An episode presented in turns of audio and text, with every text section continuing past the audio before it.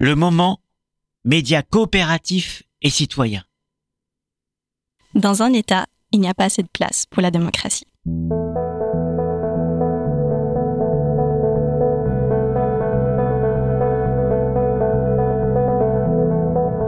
Allongée dans mon lit, le soir, je pense souvent à ce qui ne va pas dans le monde, à ce qui me préoccupe.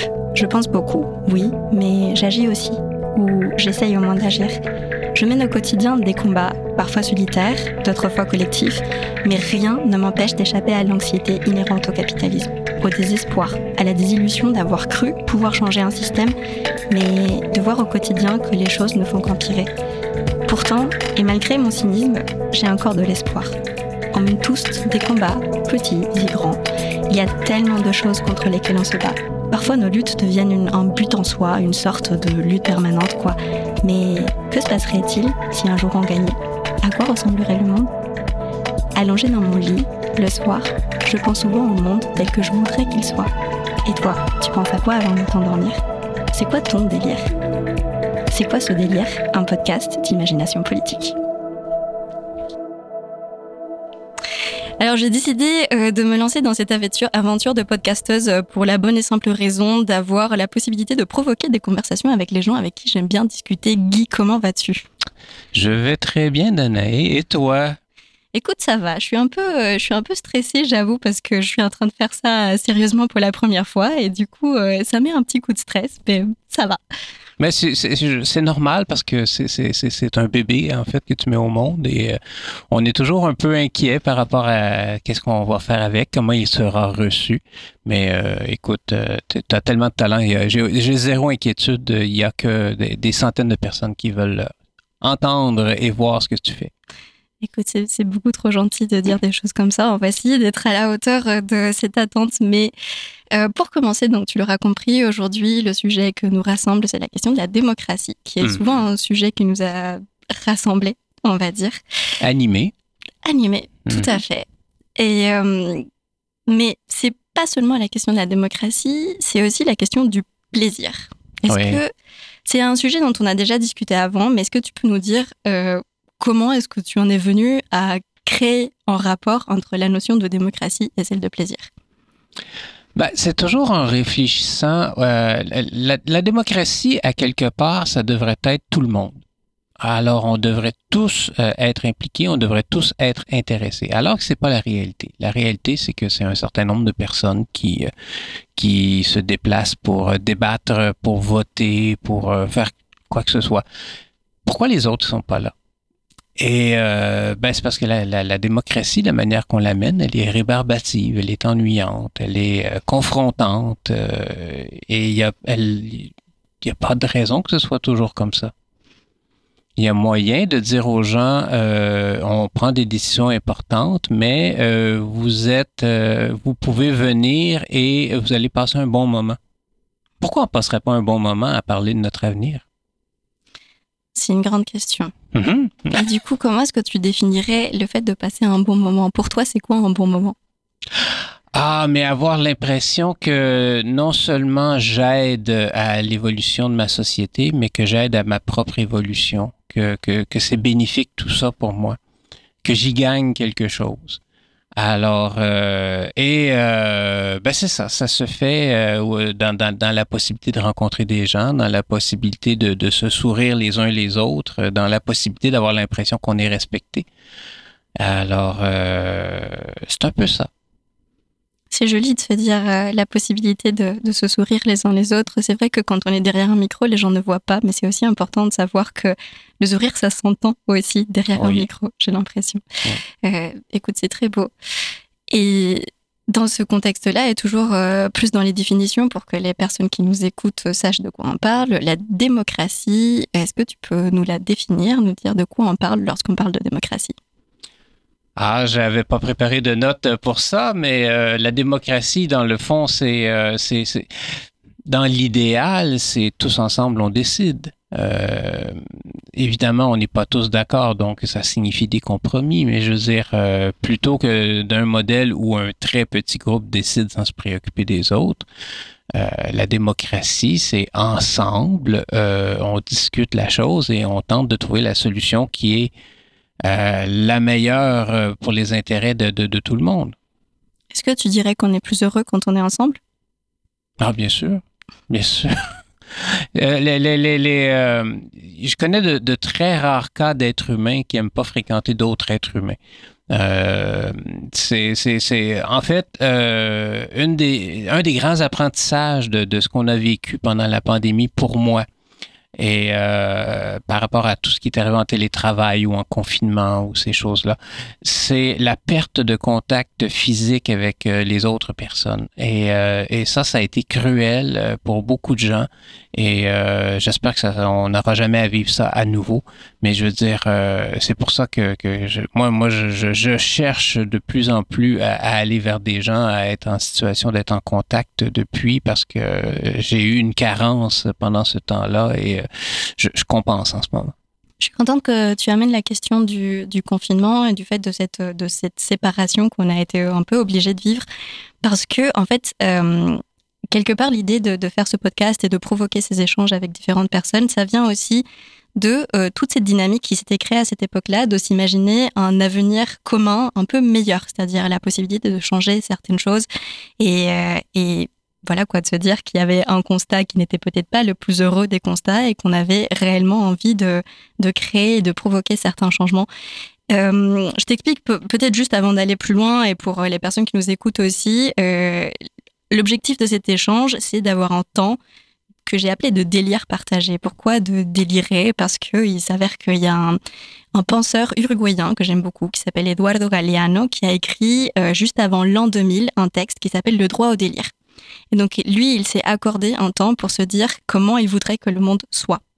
Donc euh, dans cet échange que nous allons avoir, l'idée c'est de commencer par dresser un constat sur les questions de démocratie et de plaisir, donc, mais pour ensuite aller vers des questions beaucoup plus pratiques et savoir en réalité, comment est-ce qu'on pourrait faire changer ces choses? Est-ce qu'il y a des pistes? Est-ce qu'il y a des choses qui sont déjà en train de changer? Quelles sont un peu les, les idées qui sortent euh, par-ci, par-là? Enfin, ces petites euh, pousses qui sont en train d'apparaître dans différents endroits du monde.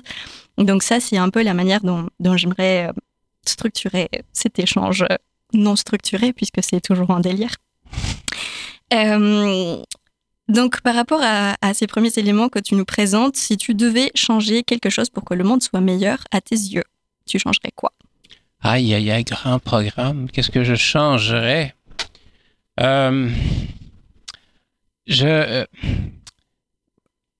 je, je, je, je, changerais les gens en leur disant vous avez désormais l'obligation d'écouter les autres.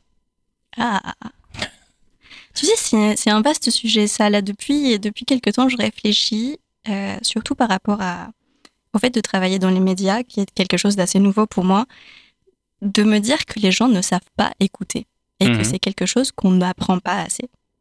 C'est un, moi, je considère que c'est un super pouvoir. Euh, parce qu'on veut tous euh, s'exprimer, on veut tous être entendus.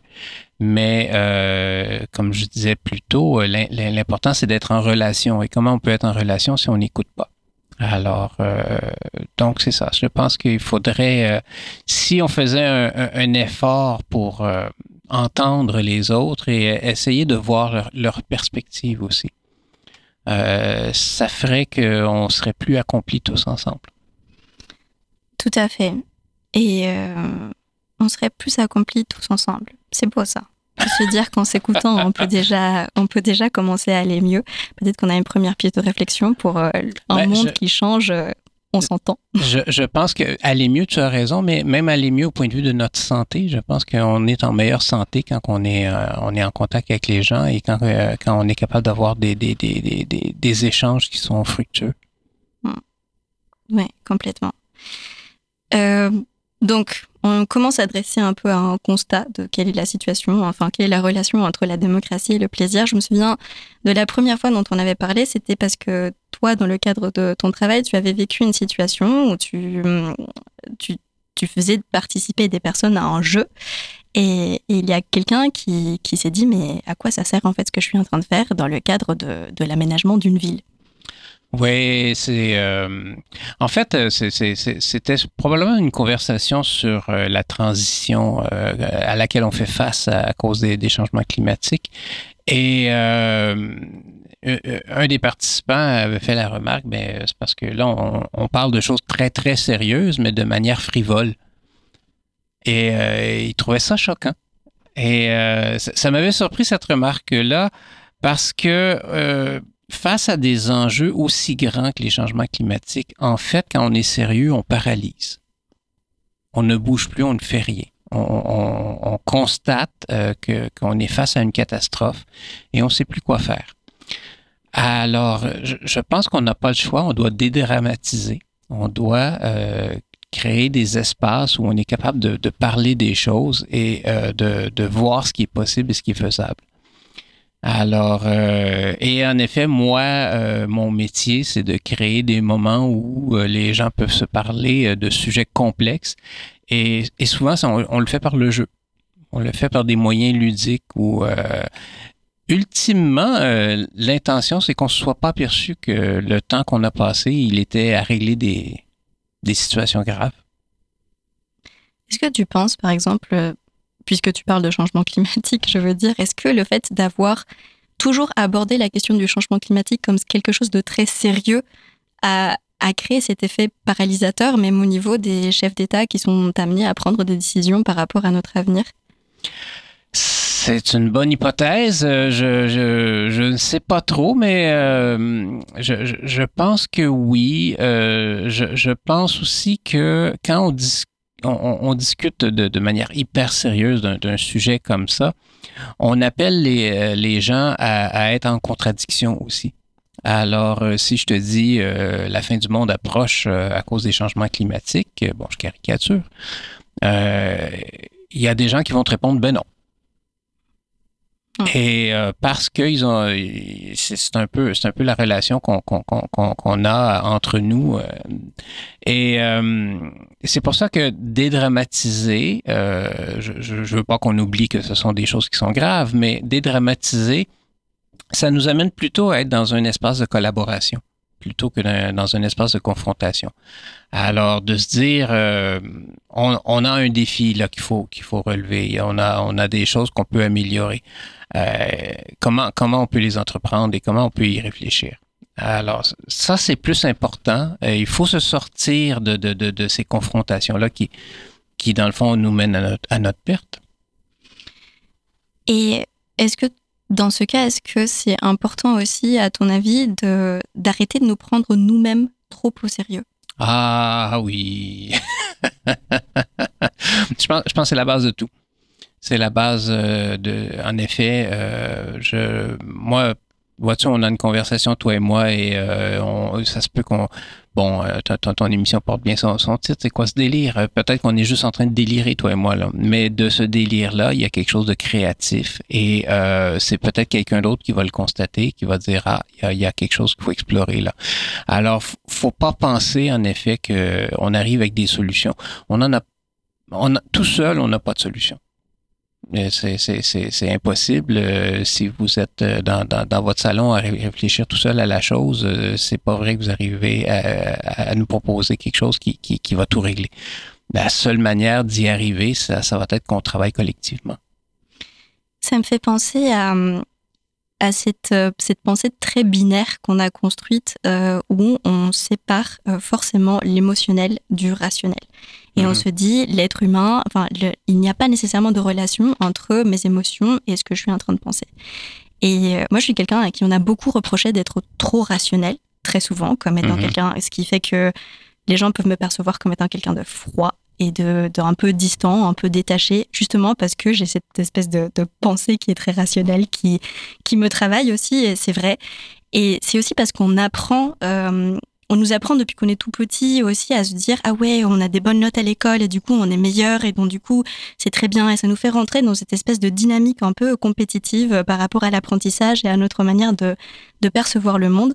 Et juste pour amener ça aux questions de, démocratie participative, euh, souvent quand on arrive dans une démarche de démocratie participative, la volonté c'est de permettre aux personnes de parler de leur vécu, de parler euh, de, comment ils perçoivent l'espace, de leur façon de vivre un espace public notamment.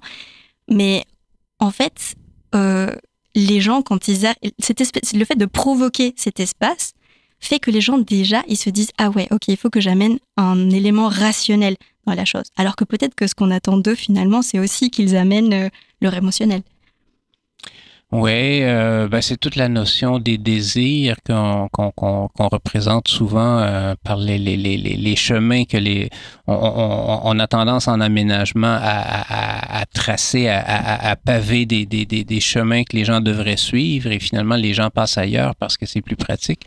Donc c'est la notion de désir en effet la, rationalité, c'est intéressant, mais en effet, tu as raison. Euh, on, est composé de plusieurs morceaux et euh, moi, j'ai trois enfants et euh, je suis un peu comme toi, je suis très rationnel. En tout cas, je me prétends rationnel. mais j'ai trois enfants et j'ai appris que ça ne solutionne pas grand-chose, la rationalité. Alors, il faut avoir aussi de la sensibilité, de l'empathie, il faut être émotif, il faut, faut accepter de les vivre, nos émotions. Et euh, ça, c'est peut-être un truc aussi. On, a tendance à se blinder contre nos émotions, à penser que ah, c'est très mal ce que, ce, que, ce que je fais là. Et euh, au contraire, ça fait partie de nous et euh, c'est ce qui nous fait vivre. Après, je réfléchis toujours par rapport à la question de la démocratie, à la possibilité de s'entendre, n'est-ce pas? Mm-hmm. Souvent, quand on peut-être quand on agit à partir d'un, ou quand on s'exprime surtout à partir d'un sentiment comme la colère, qui est, qui, est très éloigné de la, de la rationalité en fait. Euh, je pense à, un projet d'aménagement dans mon quartier, par exemple, en ce moment, où il y a beaucoup de gens qui sont très mécontents de plusieurs choses, notamment du fait qu'il y a une voie où avant il y avait des voitures, et désormais c'est une voie qui a été fermée à la circulation de voitures, il n'y a plus que les vélos qui peuvent circuler par là. Euh, et, ça a créé des, situations, mais vraiment presque de, lutte entre les personnes qui utilisent cet espace, parce que les personnes qui, qui, se baladent à pied ou qui ont une poussette ou qui baladent leur chien, par exemple, ils sont vraiment très mécontents du fait qu'il y a les vélos qui passent à toute vitesse, qui ne font pas attention. Mais en même temps, les vélos, ils s'énervent aussi parce qu'il y a la personne qui traversait la rue avec sa poussette et du coup, ça a provoqué presque euh, un accident. Enfin bref, ça, ça génère des choses et donc les gens se parlent sans s'écouter. Comment est-ce qu'on mhm. fait euh, à partir du moment où on va, imaginons nous une situation, on va vouloir réaménager cet espace, comment est-ce qu'on fait pour dialoguer euh, cette personne qui se balade avec une poussette et cette autre personne qui se balade à vélo, qui a envie d'aller vite et que, et que bah, tous les deux ils sont dans leur colère. Leur colère est peut-être légitime aussi, mais comment est-ce qu'on fait ensuite pour, pour bah, les refaire un peu euh, dialoguer? Ah ben, à, la base, je pense que tout le monde devrait reconnaître que l'existence de l'autre. Euh, il est normal qu'il y ait des, parents qui se promènent avec leur enfant dans la poussette et il est normal qu'il y ait des gens qui euh, circulent à vélo. Ceci dit, un espace, ça se partage. Et c'est très évident euh, qu'un vélo, c'est quelque chose qui est dangereux pour un piéton. Et euh, puis on, fait tous du vélo et quand on est sur nos deux roues, on, sait qu'on est en danger parce qu'il y a une voiture qui peut nous happer. Alors on, est peut-être dans cette réflexion-là, je suis dans ma protection à moi, mais on réalise pas à quel point on est une agression aussi pour les autres. Alors euh, moi je suis souvent piéton et quand il y a un, vélo qui passe sur le trottoir, euh, je suis très choqué de la chose parce que on, tente, de définir un espace où on est en sécurité. Et, la colère, c'est le résultat de la peur. Euh, si je suis en colère, c'est que j'ai peur, euh, j'ai peur de quelque chose. Alors, euh, donc c'est ça, c'est une crainte qui, qui, met tous ces gens en colère là. Et je, écoute, je connais pas le détail de, de, de, l'aménagement dont tu parles, mais j'ai l'impression qu'il y a un bout qui n'a pas été réfléchi parce qu'en effet, il aurait dû avoir un espace réservé pour le passage des vélos pour leur permettre de passer à la vitesse qui est normale pour un vélo et un, espace ou, tout simplement euh, informer tout le monde qu'il y a un usage spécifique pour, pour cette voie et que c'est un groupe qui, qui, devrait l'utiliser plus qu'un autre, là, mais euh, rendre les choses claires. Attends, là, euh, ça me fait penser à plein de choses que tu es en train de dire. Donc, je vais essayer de, rebondir un peu de, de manière ordonnée. Euh, la première chose, c'est, on parlait à l'instant du fait d'apprendre à s'entendre, mais là, euh, tu amènes une autre notion qui est peut-être celle de percevoir l'autre et, de le comprendre au-delà simplement d'entendre ses besoins, mais peut-être aussi. Mais ça va ensemble, hein? Hmm. Comment tu peux entendre l'autre si tu si tu reconnais pas son existence et ses besoins? Ouais. Euh, Moi, c'est sûr que euh, on n'a pas toujours la meilleure façon de s'exprimer. Alors, quelqu'un qui me crie après, euh, notre réflexe naturel à tous, ça va être de, fermer les volets et de plus écouter. Euh, sauf que quelqu'un qui crie, c'est quelqu'un qui qui, qui, qui, vit quelque chose de, de, dramatique, c'est quelqu'un qui, qui, qui se sent incompris et bon, c'est sûr qu'il y, y, y a, tout un travail pour calmer le jeu, mais il y a, y a la, la, la, seule sortie euh, de cette situation-là, c'est de démontrer à la personne qu'on l'écoute et qu'on tente de, de, de, réfléchir avec elle. Ça me fait penser à la notion d'empathie. Oui, absolument. Tout est là. Hmm. Tout est là. Euh, on souhaite que les gens euh, soient sensibles à nos besoins, alors on, on, on doit faire pareil. J'ai l'impression que ça, c'est très rare moi, je constate que on, se bat souvent pour avoir la parole. Hmm. Et euh, puis c'est ça. C'est moi, je suis très intéressé quand, quand on est dans, des groupes. Moi, je fais beaucoup d'animation de groupe, comme tu sais. Alors, euh, il y a des gens qui parlent beaucoup, et euh, c'est pas à eux que je m'intéresse le plus. Hmm. c'est à ceux qui sont assis en retrait et qui qui euh, regarde dans le vide, mais que je sais qu'il y, y, a tous les engrenages euh, du cerveau qui sont en action et qui, euh, qui, tentent de, de, de, bien capter ce qui se passe. Et, et, et, ces gens-là, souvent, qui vont pas adresser la parole jamais à, aucun moment. Ben, à un moment donné, il faut aller vers eux, faut aller faut trouver une manière pour dire j'ai l'impression que tu as quelque chose à contribuer qui, qui pourrait nous orienter autrement.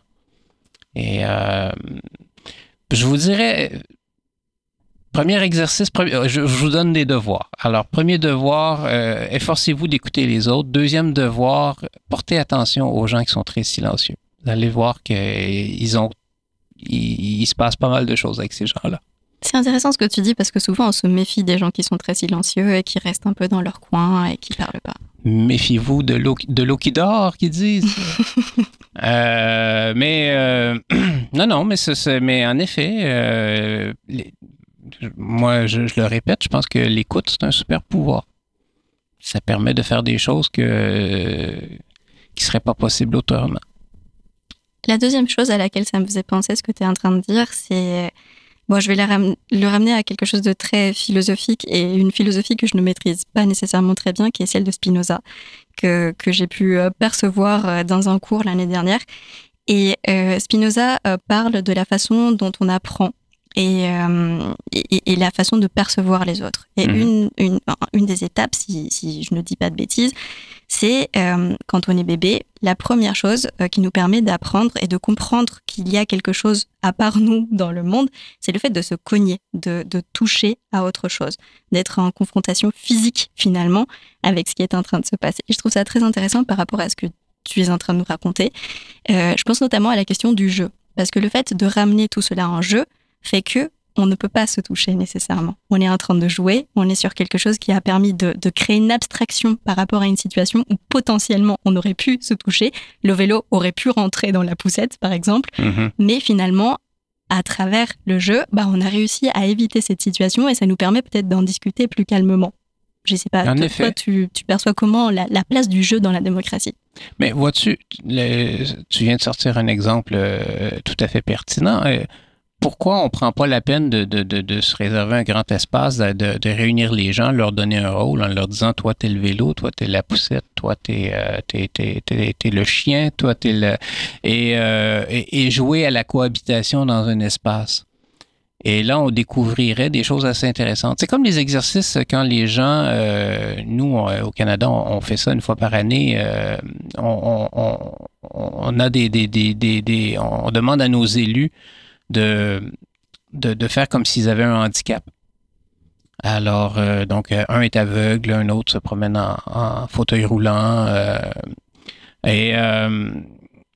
et, ça fait découvrir l'environnement de façon complètement différente. Et là, on s'aperçoit qu'on est buté à des escaliers, que il y a un environnement qui est pas créé pour qu'on puisse s'orienter correctement. Euh, il y, a, y, a, y, a, y, a, tous les gens qui euh, portent pas attention alors qui qui font pas d'efforts pour aider ou qui, qui, qui font obstacle. Euh, donc, pourquoi on joue pas?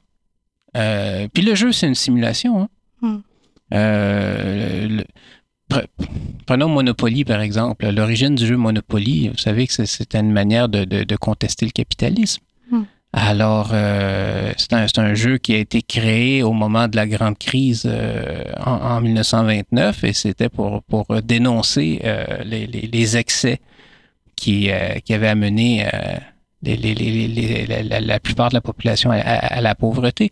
Alors, les, les jeux font découvrir des aspects de, de- de choses. Et d'ailleurs, les économistes euh, passent beaucoup de temps à réfléchir à la théorie des jeux. Euh, puis, puis même, je dirais, je, t'écoutais par rapport à la question des obstacles. euh, on, est très euh, fasciné en ce moment par la question de l'intelligence artificielle. Mais c'est quoi une intelligence artificielle? C'est un ordinateur à, qui on- on- on donne une mission et il se bute constamment sur des obstacles jusqu'à temps qu'il ait, à un moment donné, appris euh, à les contourner et il, optimise la, la façon de, de réagir. Donc, euh, comme le, le bébé, euh, comme dans l'exemple de Spinoza, ben, l'intelligence artificielle fait exactement la même chose aujourd'hui. Ça me fait penser au fait que finalement le jeu de rôle est peut-être aussi une façon d'apprendre l'empathie. Absolument.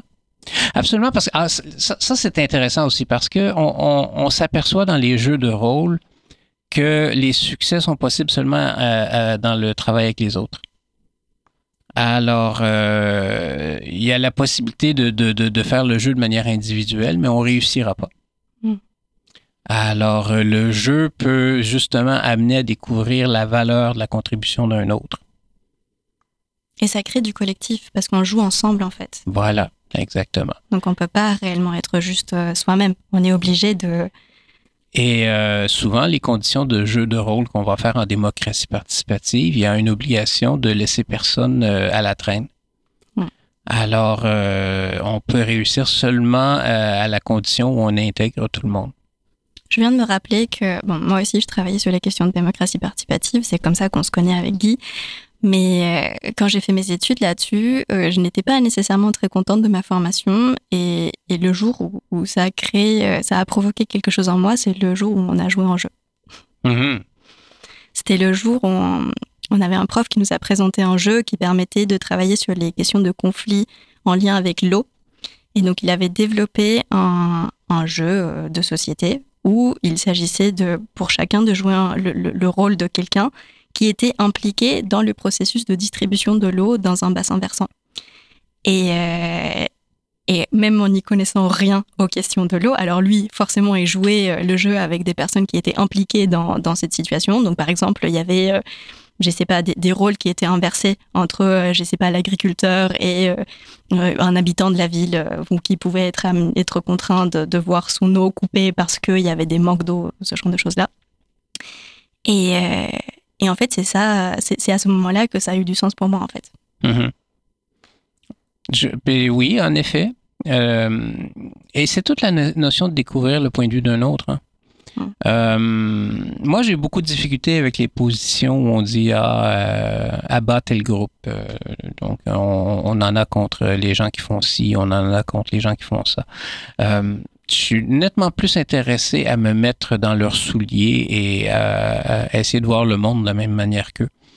Et, euh, et ensuite revenir euh, dans, dans mes propres souliers et me dire ah euh, il y a, il y a peut-être des zones où on s'entend il y a peut-être des, des, des, des, des, des choses sur lesquelles on peut travailler et finalement c'est peut-être pas si mal Mm. alors euh, c'est sûr que c'est plus intéressant Je pense à, à un sujet qui me touche euh, personnellement, qui a été celui de- du processus constituant au Chili, puisque c'est de là-bas que je viens. oui Et il y a eu un, un processus constituant donc qui a été euh, mis en place pour euh, donner suite à un mouvement social. C'était un mouvement social qui a éclaté en 2019, j'ai envie de dire. Et, euh, et à partir de là, on a décidé de lancer ce processus pour refaire la constitution. Il faut savoir que la constitution du Chili date de l'époque de Pinochet, c'est-à-dire d'une période sous dictature, et que depuis, elle n'a jamais réellement été revue. Euh, le, le processus constituant en soi a provoqué beaucoup d'espoir, vraiment Mhm. beaucoup d'espoir, auprès de beaucoup de gens. Euh, il y a beaucoup de gens qui sont allés aux urnes pour voter euh, pour le fait qu'on puisse avoir ce processus constituant, pour définir la façon dont le processus constituant allait être mis en place. Et ensuite, tout le processus s'est déroulé, la constitution a été écrite. À mes yeux, c'était une constitution fabuleuse. Je lisais la première page et j'étais en pleurs. Mais après ça, le vote pour, la, pour, pour sortir, pour terminer, pour approuver la nouvelle constitution, s'est terminé par un échec. Mhm. Et un très, très, très grand échec. Est-ce que. Euh, qu'est-ce, qu'est-ce, qui, qu'est-ce qui s'est passé en fait? C'est ce que j'essaye de comprendre et je me demande à quel point euh, ce que tu es en train de dire sur le fait d'avoir cette possibilité de se mettre à la place de l'autre, c'est pas quelque chose qui a manqué justement. Écoute, je peux juste deviner. Euh, je me suis euh, intéressé en surface à la question du Chili. En effet, euh, dans un exercice comme ça, ou qui, a suscité plein d'espoir d'arriver à, un échec de, de ce type-là, c'était surprenant, c'était à quelque part remarquable. Mais moi, je retiens, euh, je retiens toujours, euh, puis probablement que je le cite pas, correctement, là, mais je retiens toujours Gandhi qui disait quelque chose. Euh, si tu fais quelque chose pour pour moi, mais sans moi, tu le fais contre moi. Alors, sans savoir, là, mais je me dis, la question au Chili, c'est probablement qu'il y a des gens qui se sont malgré tout sentis complètement exclus du processus. Hmm alors euh, que la constitution d'un pays, eh c'est la représentation de tous. Alors, euh, il n'est pas normal que de larges pans de la société euh, aient l'impression que ça se fait sans eux. c'est peut-être ce, qui a, ce qui a été ressenti, ce qui a été vécu, et si c'est le cas, ben, je pense qu'ils avaient raison de, de, de, de, défaire le projet. Hmm. je pense qu'il faut reprendre le travail et s'assurer que, que les, tous, tous sont participants. Ouais, c'est vrai. je pense aussi que il y a, y a eu certes très clairement une partie de, désinformation à propos de, de, ce qui était réellement écrit dans cette constitution, ça c'est sûr, mais il y avait mhm. aussi toute cette autre partie où je pense en effet qu'il y a, qu'il y a toute une, une partie de la société chilienne qui ne s'est pas retrouvée ni dans le processus, ni dans la façon de faire de, de, de la, de l'Assemblée constituante peut-être, et que c'est ça finalement qui a fait que bah, ça a provoqué encore plus une rupture euh, que ce que ça ne l'était euh, au départ. En fait. Euh, peut-être juste pour revenir, on est en train de parler de beaucoup d'exercices qui sont très réglementés. Euh, c'est même quand on joue un jeu, il y a des règles, il y a une, mhm. voilà une façon de fonctionner qu'il faut respecter. Quand on mène un processus constituant, pareil. Quand on fait un, un exercice de démocratie participative, c'est la même chose. Il y a toujours des règles. Euh, Est-ce qu'il y a de la place pour le plaisir dans les règles ou malgré les règles? Ah oui. Euh, par définition, un jeu, c'est des règles et un objectif. C'est euh, et ce qui est amusant, et ce qu'on dit jamais officiellement, c'est que dans un jeu aussi, il y, a, il y a, aussi la possibilité de tricher. Hmm. Et ça, c'est très intéressant. Parce que, ben, évidemment, on ne va pas insister là-dessus, mais, euh, mais je veux dire, le, tricher, ça fait partie de, de, ce qui est un jeu. Et euh, je suis toujours amusé d'observer ça. Moi, j'ai créé des jeux de participation citoyenne. Et il vient toujours un moment donné où il y a quelqu'un qui, euh, qui, qui euh, euh, je dirais pas qui sabote, mais qui, qui hack le, le, le, jeu et qui, trouve une manière de, sortir de, justement de cet encadrement de règles qu'on a créé. Et euh, c'est toujours des beaux moments de création, ça, quand, ça arrive. Alors, euh, est-ce qu'il y a moyen d'avoir du plaisir? Absolument. Premièrement, les règles permettent d'avoir du plaisir, mais je, cet espace-là où on peut faire, euh, on peut explorer en dehors de ce qui a été prévu. Hmm. Et il y, a, y, a, des gens qui ont le chic de faire ça. Qui, c'est, à, tout bout de champ, moi, je, on a euh, une, une, une, des grandes traditions de, du temps des fêtes au Québec, c'est de jouer aux cartes. Et il y a des, des légendes sur euh, des, des, tricheries mémorables euh, dans toutes les familles. c'est et, et, on s'en veut pas pour autant. Ça fait partie de, des, des moments de plaisir qu'on a ou quand on a réussi à, à, à s'apercevoir que quelqu'un cachait des cartes ou.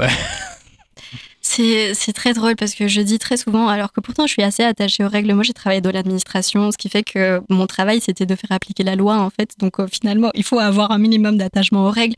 Mais je dis aussi très souvent que les règles elles sont faites bah, pour pouvoir les contourner en fait. Absolument.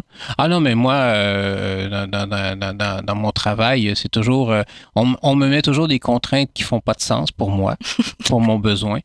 Et, euh, la, première observation que je fais, c'est qu'est-ce qui n'a pas été régimenté, qu'est-ce qui n'a pas été réglé? Et euh, de quelle manière je peux je peux me je peux profiter de ça? Alors euh, et, et, ça choque souvent les gens qui sont justement les créateurs de ces règles là mais euh, finalement euh, j'ai tendance à faire ça me retrouver dans, dans les espaces où on n'a pas réfléchi le truc et euh, et là et c'est là que sont les possibilités c'est là qu'on peut faire des choses. Et c'est là qu'on s'amuse aussi. Eh ben oui. Ben c'est là qu'on prend du plaisir finalement à contourner les règles. Mais non, mais attends, c'est vachement intéressant parce qu'on est en train de parler quand même de choses qui sont vraiment très réglementées, qui sont, elles sont pas naturelles en fait. Les gens ne se réunissent pas naturellement pour parler de l'aménagement de leur ville, c'est provoqué. Euh, ce qui fait que hum, j'y pensais ce matin, par exemple, même sur la façon dont les gens vont s'habiller pour aller à un exercice comme ça. Ils vont mhm. peut-être pas s'habiller de la façon qui leur est la plus confortable, ni comment ils se seraient habillés pour aller balader leur chien le matin, en fait. Ils vont quand même prêter un peu un minimum d'attention à ce qu'ils vont porter. Ils vont aller dans un endroit, ils vont peut-être même prendre une façon de parler qui est différente. Euh, donc, je me dis, ces gens-là, ils s'attendent pas à ce que les gens qui sont en train d'imaginer ces dispositifs et ces espaces qui sont vraiment très réglementés sont en train de se dire, mais en fait, ce qu'on veut, c'est que vous, que vous contourniez les règles, en fait. Mais, mais ça, c'est. Euh, on, ne va jamais dire ça, en effet, mais je dirais, on, on crée des situations où. Euh, où, à un moment donné, il y a quelqu'un avec un peu d'intuition qui, qui, va, qui va s'amuser, qui va s'apercevoir qu'il y a des choses à, faire. Et euh, moi, moi j'ai, euh, dans, des jeux que j'ai. Quand on conçoit des jeux, ils sont pas toujours très bons. Parfois, on a des mauvaises idées. Euh, dernièrement, euh, j'ai, tenté de concevoir un jeu, un jeu de rôle où on réfléchissait à l'avenir. Et c'est très difficile pour les êtres humains de réfléchir à l'avenir. C'est pas, c'est pas quelque chose qui est naturel pour nous. Alors, surtout sur le long terme.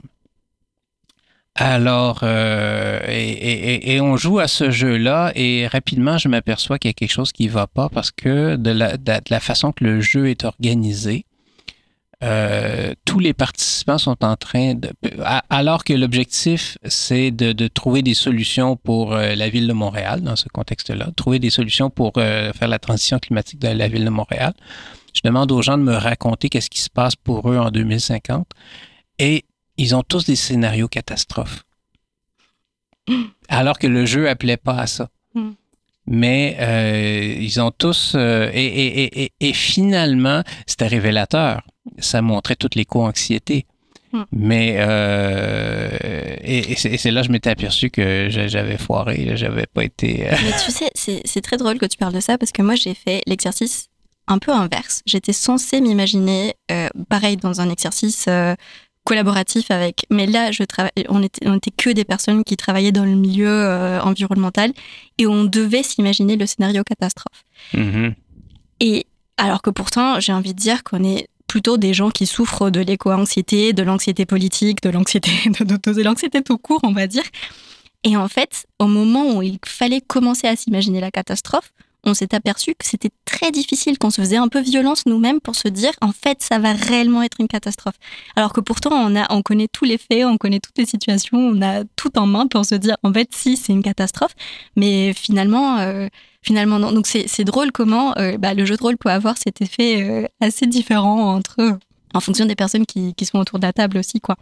Oui, en effet, c'est euh, on, est toujours un peu surpris et euh, en tout cas dans ce cas-là, moi, il a fallu que, que, je remballe mes papiers, que je réfléchisse à tout ça à nouveau et euh, on a trouvé une autre manière de faire là, mais mais reste que c'est intéressant parce que justement, c'est le, le, jeu, comme je disais, c'est un espace de liberté et les gens ont le réflexe d'explorer de, à des endroits où on n'avait pas prévu. Là, on est en train de parler du jeu, donc, et et ça me fait penser, en dehors du, jeu euh, sur le fait de jouer, je pense aussi au jeu théâtral, par exemple, et ça me fait penser mhm. à la démocratie athénienne, qui, quelque part, était aussi construite avec tout cet autre facteur euh, qui était le théâtre et la, la, place très importante que prenait le théâtre, le fait d'avoir des satires, le fait d'avoir des comédies, le fait d'avoir des, des tragédies, qui étaient des formes de reprise aussi de la vie politique. Et euh, il y avait tout cet aspect aussi de se moquer, par exemple, du politique, de se dire que, bah, de ne pas prendre les choses toujours trop au sérieux, quoi. Ouais. Oui, puis je pense, euh, enfin, j'espère que nos politiciens euh, portent attention aux gens qui se moquent d'eux. Euh, parce que parce que je, je, pense que malgré soi, on a des travers à un moment donné et euh, on, on, prend des décisions qui, euh, dans, dans, le contexte où on la prend, peuvent paraître rationnelles. On parlait de rationalité tout à l'heure. Alors que tu changes la grille d'analyse et tu t'aperçois que non, pas du tout. Pas du tout, ça convient pas. Alors, euh, les satiristes, euh, ils ont ce chic-là de, de, de, de, de trouver la faille dans notre raisonnement. Et euh, tant mieux. Tant mieux. Et euh, en fait, euh, c'est un moment douloureux à vivre parfois, mais je veux dire, je pense qu'il faut, faut, savoir en prendre le meilleur. Et bon, les, les, les, politiciens, c'est pas tellement dans leur nature. Ouais, je pense que c'est pas dans leur nature, mais je suis assez d'accord avec toi. Je pense que ça irait mieux si si on entendait, euh, bah, c'est eux qui se moquent de nous, quoi. Ouais. C'est, il y a euh, malheureusement en politique cette idée euh, que on, on, va réfléchir longtemps pour, pour annoncer une décision et euh, une fois que c'est fait, il n'est pas question qu'on recule. Euh, c'est une erreur. Hmm. C'est une erreur et c'est sûr que nos, systèmes politiques sont peut-être bâtis de cette manière-là où c'est un aveu de faiblesse quand on doit reculer sur une décision, mais euh, non, ça, signifie qu'il y, y, a des informations qui s'ajoutent, il y a une nouvelle analyse. Euh, nous, on fait de la démocratie participative. Pour quelle raison on fait ça? C'est parce qu'à l'origine, il y a quelqu'un qui a un projet, qui, avec le bagage d'informations qu'il a, trouve que ce projet-là est une bonne solution. Et là, on fait de la démocratie participative parce qu'on va chercher l'expertise du quotidien des gens. Et il émerge des choses parfois, parfois qu'on ne s'attendait pas. Et là, la décision, euh, elle est peut-être plus valide à la fin. Il faut mm. peut-être penser à, à, la modifier. Il faut peut-être penser même à abandonner le projet. Alors, euh, et c'est ça qui est intéressant. C'est, une manière de tester avant d'avoir à le vivre réellement. Euh, ou du moins se donner la, la, la, la plus grande information possible. C'est une forme de projection vers le futur. Absolument. Absolument. On, on, on fait de la simulation quelque part. Là. C'est les, les, les, les, gens. Euh, les, les, les, les, les gens n'ont pas nécessairement raison dans ce qu'ils vont dire, mais ils vont souvent émettre quelque chose qui vaut la peine d'être retenu. Hmm. Alors, euh, puis ça, ça c'est la, difficulté dans, dans, notre travail, c'est parce qu'il y a, au-delà de ce que les gens nous ont dit, il y a des choses à retenir qui sont pas nécessairement directement ce qu'ils nous ont dit. Euh, nous, on fait euh, beaucoup euh, dans notre travail de, on traite de questions d'aménagement urbain à Montréal. Alors, euh, les gens nous parlent d'un problème qui est devant chez eux. Euh, ils vont pas nous parler du reste du quartier. C'est devant chez eux qu'il y a un problème. Mais là, à partir de ce moment-là, qu'on se dit, bon, cette personne-là a tel problème, mais qu'est-ce que ça signifie sur l'ensemble du quartier? Est-ce que est-ce que c'est quelque chose qui doit être euh, qui, qui, qui est euh, à quoi on doit réagir? Est-ce que c'est est-ce que c'est euh, est-ce que ça cache autre chose? Et, et ça, c'est intéressant. Oui. C'est non, c'est. Mais ça revient à ce que ouais. je disais, faut écouter. faut écouter. Ouais, c'est ça. Il faut écouter, il faut observer, il faut être capable de se mettre à la place de l'autre. Enfin, mm -hmm. il y a une, une série de, de, conclusions qui commencent à, à, se dresser par rapport à ce qu'on est en train de se dire. Euh, pour revenir peut-être un instant à la question du plaisir, est-ce que, euh, bon, on se dit souvent que la démocratie va mal, que euh, la vie politique c'est une catastrophe, qu'il y a des informations, qu'il y a des mouvements sociaux qui ne sont pas écoutés. Est-ce que ça irait mieux si on pouvait prendre plus de plaisir à la vie politique, à la vie civique même de manière générale. C'est clair. C'est très, très clair. C'est euh, en fait euh, ce qui est triste, c'est que quand on entend que la démocratie va mal, les gens se désengagent, mmh. alors que c'est le contraire qui devrait arriver. plus ça va mal, plus il faut s'engager. Et je pense que ça provoque cet effet-là chez certains d'entre nous, en fait. Mhm. Moi, plus on me dit que ça va pas, bah, plus j'ai envie de, de foncer, de me dire, en fait, j'insiste, au moins. Non, mais c'est parce que réfléchissons euh, mathématiquement. là. on, est, on, on disait qu'on est des gens rationnels. Euh, plus les gens se désengagent, moins il y a de gens qui décident. Comment, comment ça peut régler le problème pour nous? Mm. Euh, la démocratie va mal, alors je reste chez moi. Eh bien, elle va aller encore plus mal. Ça ça, ça, ça, ça peut pas s'améliorer. Alors, on, on euh, on n'a pas d'autre choix si on est rationnel. Bon, je, comprends l'émotion, là, je comprends, je comprends le, le, le, le- à un moment donné, on, on en a assez, on est excédé de tout ça, là. Mais euh, ça, ça peut pas aller mieux si on n'est pas présent, si on n'est pas actif. Mais il faut savoir, puis quand ça- revient à entendre les autres, il faut savoir, faut accepter que la démocratie, c'est pas être d'accord.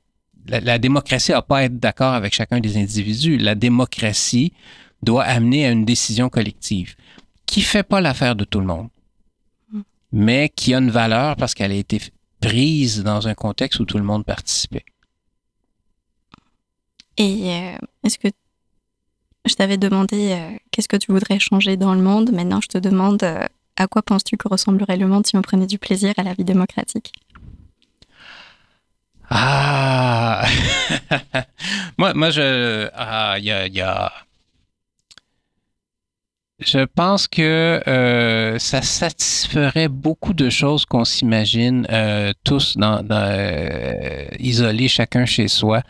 On, je, pense qu'on veut tous une vie de communauté active, mais on n'ose pas se l'accorder. Et je pense que si on faisait ça, si on se lançait dans l'écoute des autres, si on arrêtait d'avoir peur des autres, euh, on, se retrouverait euh, dans, cet esprit de communauté-là où on, serait nettement plus heureux. Et euh, puis, les, êtres humains, on est des animaux, hein, on est des, on, on, on, on- on répond à des stimuli biologiques. Alors le plaisir, c'est pas insignifiant, ça existe parce que ça nous a permis de, survivre comme espèce. Alors euh, le, plaisir, euh, c'est un- une représentation de, de quand on a des succès et euh, les succès, ben, on les obtient ensemble. Ça me fait penser à deux choses avant de terminer.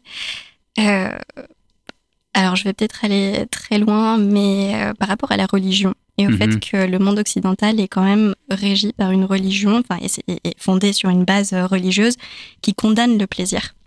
Ouais. Et, euh, et que finalement, ça nous a aussi obligés à, à créer cette, euh, cette partition entre le corps et l'esprit, entre la pensée, l'émotion, et, et finalement, à quel point ça nous pèse encore aujourd'hui, en fait. Ouais. Ah, ça c'est une euh, c'est une grande question. En effet, la religion, c'est euh, c'est- en fait c'est un peu moi je le perçois comme ça, puis je veux choquer personne, mais je le perçois comme un désengagement en effet, parce que la religion elle apporte réponse. Hmm. Et à partir du moment où on a les réponses, on n'a plus besoin de chercher. Moi, je suis plus intéressé à la recherche. Euh, je j'ai pas besoin de trouver la réponse ultimement là. Euh, je suis plus intéressé à, à explorer et à, à- à discuter comme on fait en ce moment. Euh, je suis plus intéressé à, être mis en contradiction avec moi-même. Et euh, je j'établirai pas un pourcentage, là, mais je pense que j'ai tort plus souvent qu'autrement. Et, mais je veux dire, à partir du moment où on, on, on le découvre et on l'accepte, Mm. on devient tellement plus heureux. Euh, je, je pense que c'est, un phénomène de maturité. Là. Plus jeune, euh, plus jeune, j'aurais eu tendance à dire euh, bon, voici mon opinion et mon opinion est très importante et vous allez et j'ai raison. C'est important que je vous démontre que j'ai raison. J'ai, plus besoin aujourd'hui de démontrer que j'ai raison. Je, je le sais pas. J'ai raison jusqu'à temps qu'on me prouve le contraire. C'est et, et, et on me prouve le contraire assez souvent. Et, et, et c'est des moments de satisfaction maintenant où pendant un bout de temps j'ai pensé tel truc et après ça je fais ah non finalement euh, Mais c'est drôle ce que tu dis, parce que pareil, euh, tel qu'on me perçoit comme quelqu'un de très rationnel, souvent les gens me disent que j'aime bien avoir raison. Et, c'est tout le contraire. J'adore qu'on me contredise en fait. C'est là que ça devient intéressant pour moi. C'est à partir du moment où tu me dis en fait, Danaï, c'est n'importe quoi ce que tu es en train de raconter.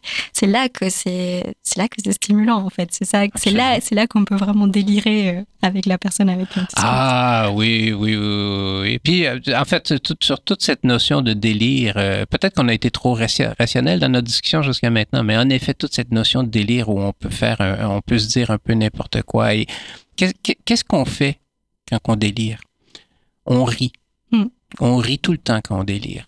Alors, euh, et euh, pour tous, les bienfaits que ça peut nous apporter, là, je, nous souhaite qu'on rit de plus en plus. Ah, c'est beau ça. Et la deuxième chose sur laquelle je voulais rebondir, c'était la question du temps. Parce que hmm. être en communauté, ça veut aussi avoir du temps à accorder aux autres et avoir aussi du temps pour s'écouter déjà soi-même, ce qui est quelque chose qu'on fait assez rarement, et, et bah, du coup encore plus pour, pour écouter les autres et pour pouvoir vraiment participer de cette vie de communauté. Absolument. Le, le euh, dans, dans, un autre élément de notre travail, je dirais qu'on on a découvert que donner du temps donne des meilleurs résultats, euh, amène plus de participation parce que, en effet, on est moins contraint. Et euh, c'est, c'est, c'est, euh, on, on, on, réfléchit pas bien dans l'urgence. Hmm. On est. Euh, puis il faut prendre le temps. Si, si, si la solution, elle est euh, dans le collectif, il faut prendre le temps de s'apprivoiser aussi. Hmm.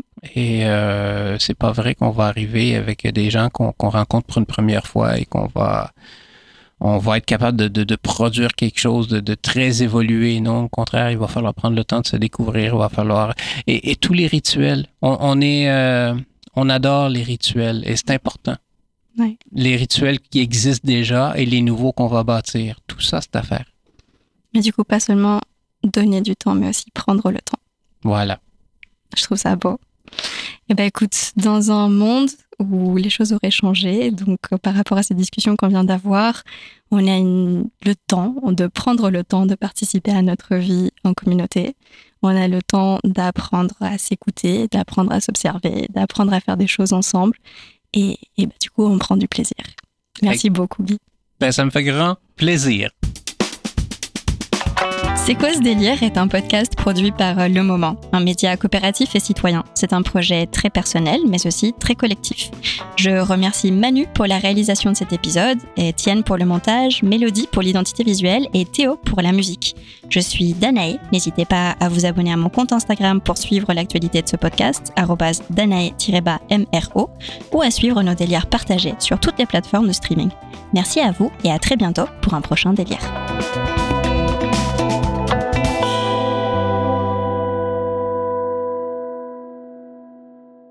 Vous avez écouté une émission proposée par Le Moment à retrouver en replay sur lemoment.org.